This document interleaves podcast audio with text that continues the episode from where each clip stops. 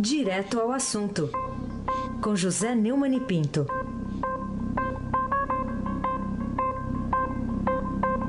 Que hoje ele vai fundo aqui no negócio, hein? Neumann, bom dia. Bom dia, Raíssen Abac. No país em que é medalha de ouro permanente em corrupção. Bom dia, Camila Tulinski. Bom dia, Frânio Vanderlei. Bom dia, Moacir. Evangelista Biasi. Bom dia, Emanuel Bonfim, levando as crianças para a escola. Bom dia, ouvinte da Rádio Eldorado 107.3, Raíssen Abac. Vamos lá, Neumann. A Câmara dos Deputados aprovou ontem, a sessão só terminou de madrugada aí, o projeto que cria o fundo bilionário para financiar campanhas políticas a partir já do ano que vem. Tem que ser votado correndo no Senado para uh, poder valer já para a eleição do ano que vem. Quer dizer, falaram tanto de reforma política, mas no fundo, no fundo, era só o fundo mesmo. E agora estão dizendo que é só uh, 1 bi e 700. Você está mais tranquilo? Isso te consola, Neumann? É. Há qualquer coisa no ar, além dos aviões de carreira. Né? Era o que avisava Paris Torelli. Aquele que, eh, como a polícia batia muito na porta dele, ele dizia: entre sem bater. O texto agora dessa, desse fundo de, olha, 1 bilhão e 700 milhões, a gente vai ver se é mesmo, né? Eu duvido muito, porque, segundo os repórteres que cobrem aí para o Estadão e dos outros jornais, é, há um teto, não há é, um, aliás, há um piso, não há um teto. De qualquer maneira, o texto segue para a sanção de Temer. E para os partidos terem acesso ao dinheiro para o processo eleitoral de 2018, as novas regras têm de ser sancionadas até sábado, né? 7 de outubro. Apesar dos parlamentares afirmarem que esse fundo vai ser de 1 bilhão e 700 milhões, o texto não estabelece um teto para o valor e sim um piso. Ele diz que o fundo será ao menos equivalente às duas fontes estabelecidas pelo projeto. É, a, a proposta estabelece que pelo menos 30% do valor das emendas de bancadas sejam direcionadas para as campanhas eleitorais. Quer dizer, tira dinheiro que, pelo menos teoricamente, vai para a sociedade e bota no fundo dos partidos para enganar os trouxas e pegar caixa 2, roubo, propina, etc. A segunda fonte de recursos é a transferência dos valores de compensação fiscal cedidos às emissoras de rádio e televisão que transmitem propaganda eleitoral e esse, esse, pelo menos o telespectador vai ser poupado dessa propaganda normal fora da campanha. O horário eleitoral do, da campanha foi mantido. No começo da discussão, o, o ínclito é, relator do PT, né, o nosso cartola, querido Vicente Nada Cândido, falava em 3 bilhões e 600 milhões. Aí entrou em ação Romero Jucá, o Caju da Odebrecht, e com apoio do PT, do PDT e do PCdoB, entre outros partidos da oposição, aumentou, é, baixou aí para um. Pra, e nos enganar com a história de 1 bilhão e 600, que não está é, confirmada, ao contrário. Qualquer maneira, meu amigo Heisen, não dá para comemorar projeto nenhum que seja aprovado pela Câmara, pensando que os novos deputados podem ter sido magnânimos conosco. Eles são eles sempre contam com a cédula na manga, mas na nossa manga. Enquanto nós damos duro para ganhar vida, eles escondem dinheiro que roubam de nós debaixo do colchão e dentro da fronha do apartamento do Laranjão lá do Zedel. Eles merecem aquela saraivada de xingamento do babado novo. Eles são safados, cachorros e sem vergonhas. Vírgula. Reticência. Hum. Aí sem abate. Isso dá música, hein? Tô achando que vai dar música. É... Olha, vou, vou, pensei uma frase aqui para você comentar. A obsessão de Rodrigo Janot, seu mal agir, foi antiético, imoral, indecente e ilegal. É o que alegam os criminalistas que defendem Michel Temer lá na, na peça de defesa que ele encaminhou já, que entregou à Comissão de Constituição e Justiça da Câmara chamaram de escariotes, né? É, alcagueta, teve, teve de tudo.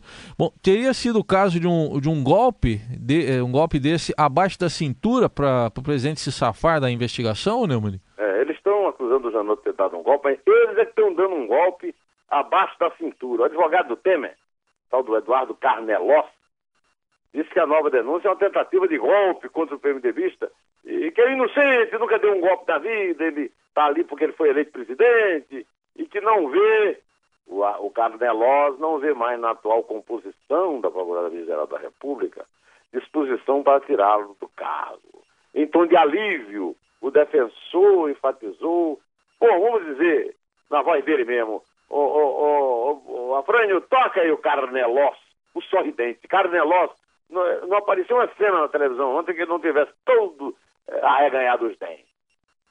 É uma das mais absurdas acusações de que se tem notícia na história do Brasil.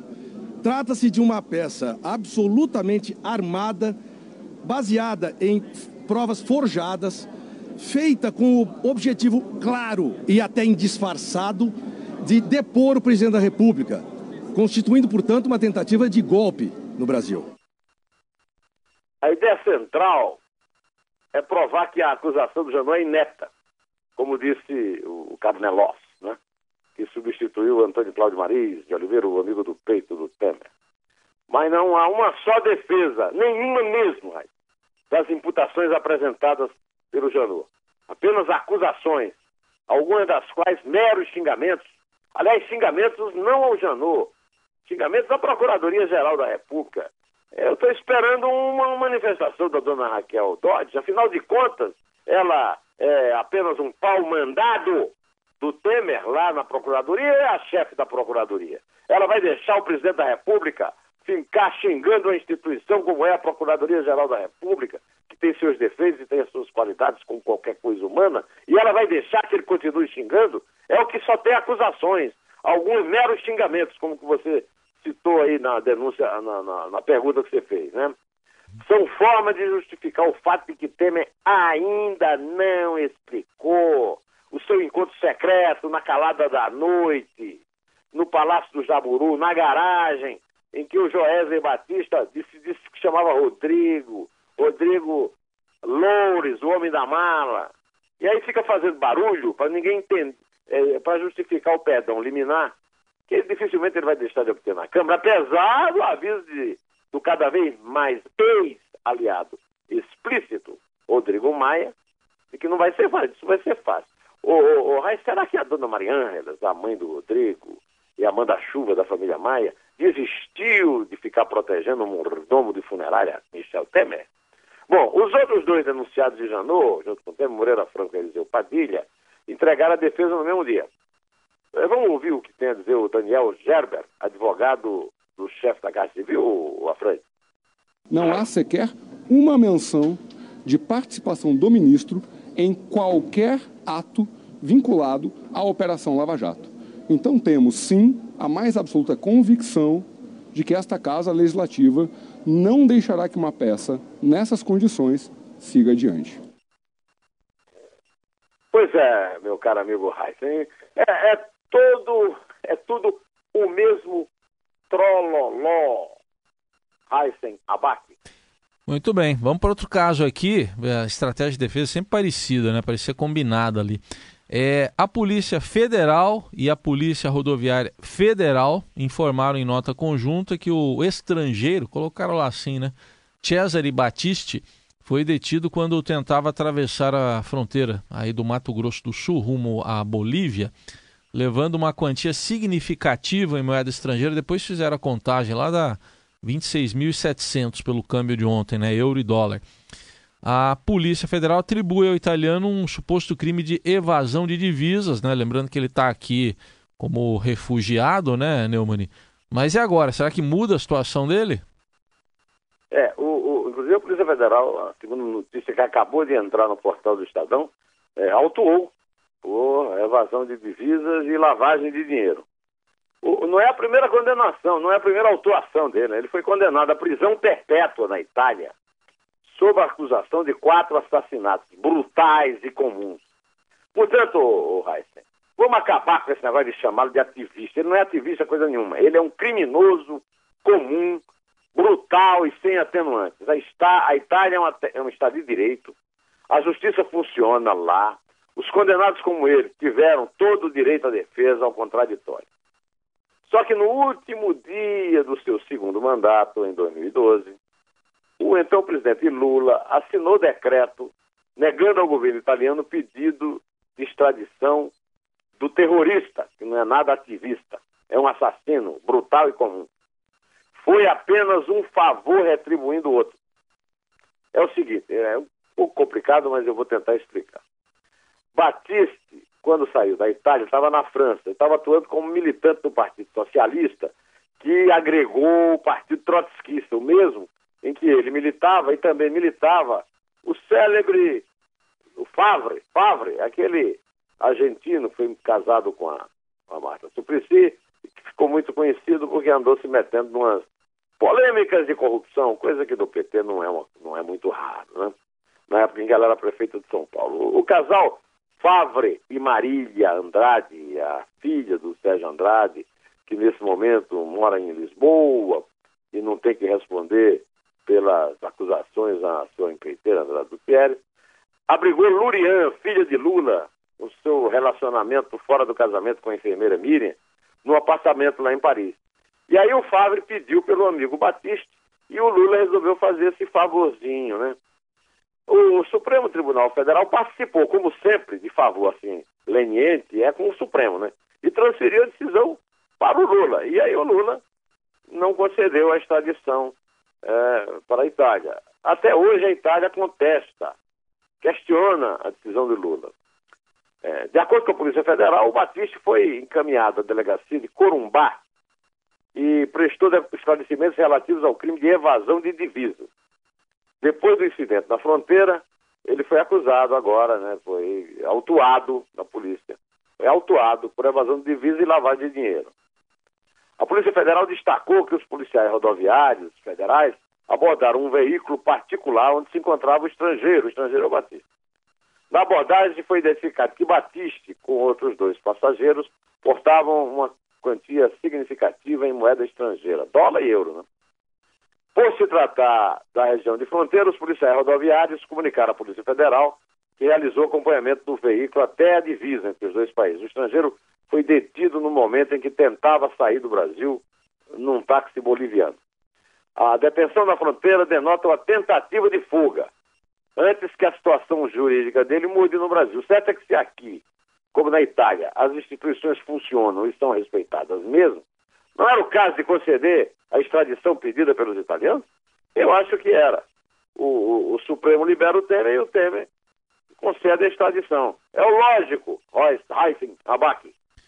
Muito bem, hoje ele passa aí por uma audiência de custódia, né? Vamos ver o que, que vai acontecer.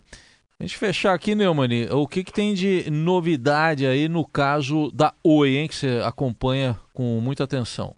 É, a história da Oi continua fedendo, viu, Rai? Fedendo muito. Está pintando aí uma bolsa da viúva. É, o Valor Econômico publicou que a Oi joga. É, é, a Oi está jogando na possibilidade da salvação a Temer, né? Ele joga a conta na, da salvação do Temer.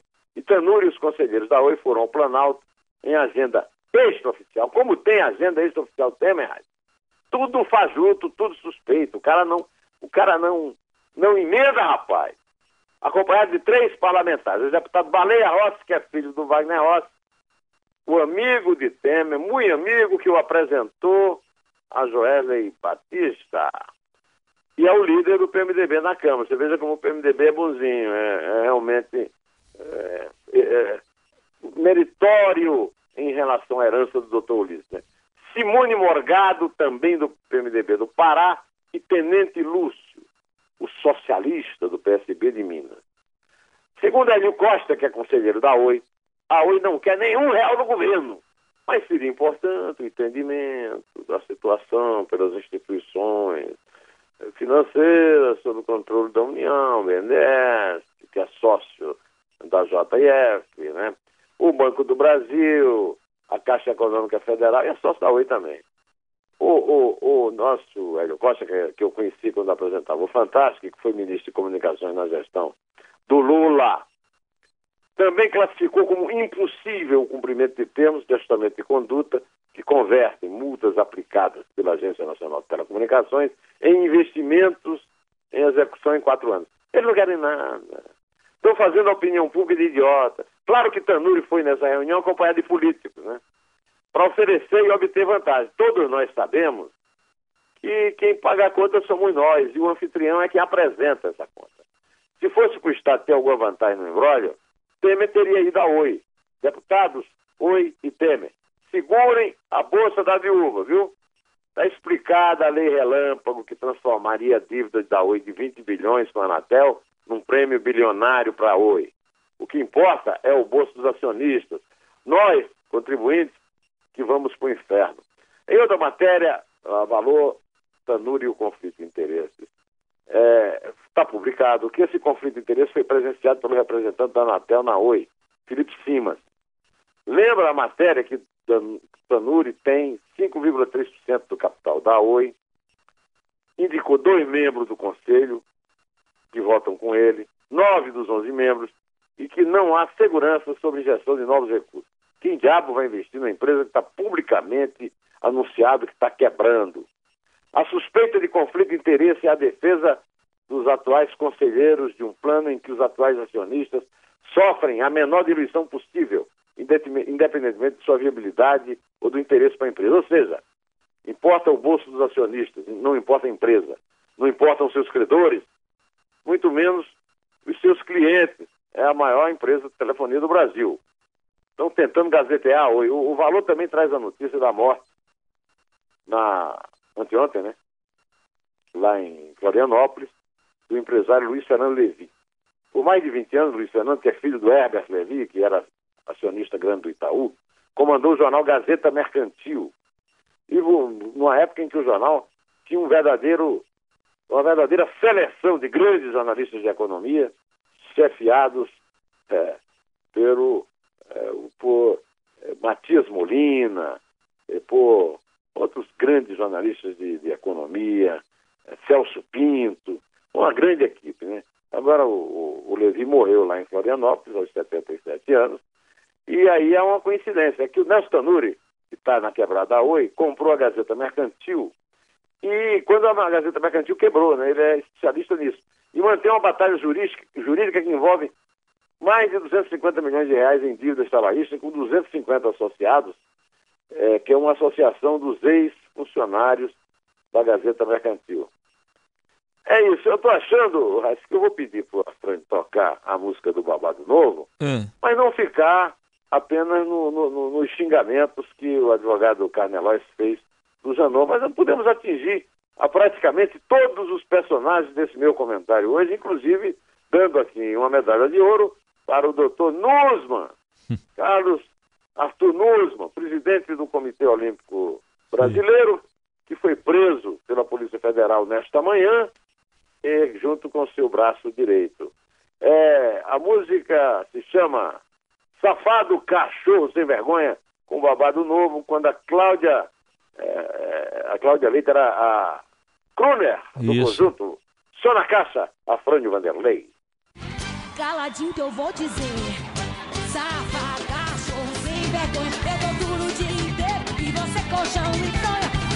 Safado, cachorro sem vergonha. Eu dou duro o dia inteiro e você colchão e fronha. E de noite faz tipo mansinho, quer beijinho, carinho, quer me Essa aí é a Melô do Gedel, colchão e fronha, meu amigo. Aí abate. Vamos contar? Sim. É, é, é música nova também, né? É nova, é, nova. é do tempo do babado novo, mas foi feita essa madrugada. Agora, é de agora. Enquanto Ca... a Polícia Federal ainda contava o dinheiro apreendido no apartamento do Laranja do Zedel. Acabou de ser composta essa música. É, é três. É dois. É um. Em pé.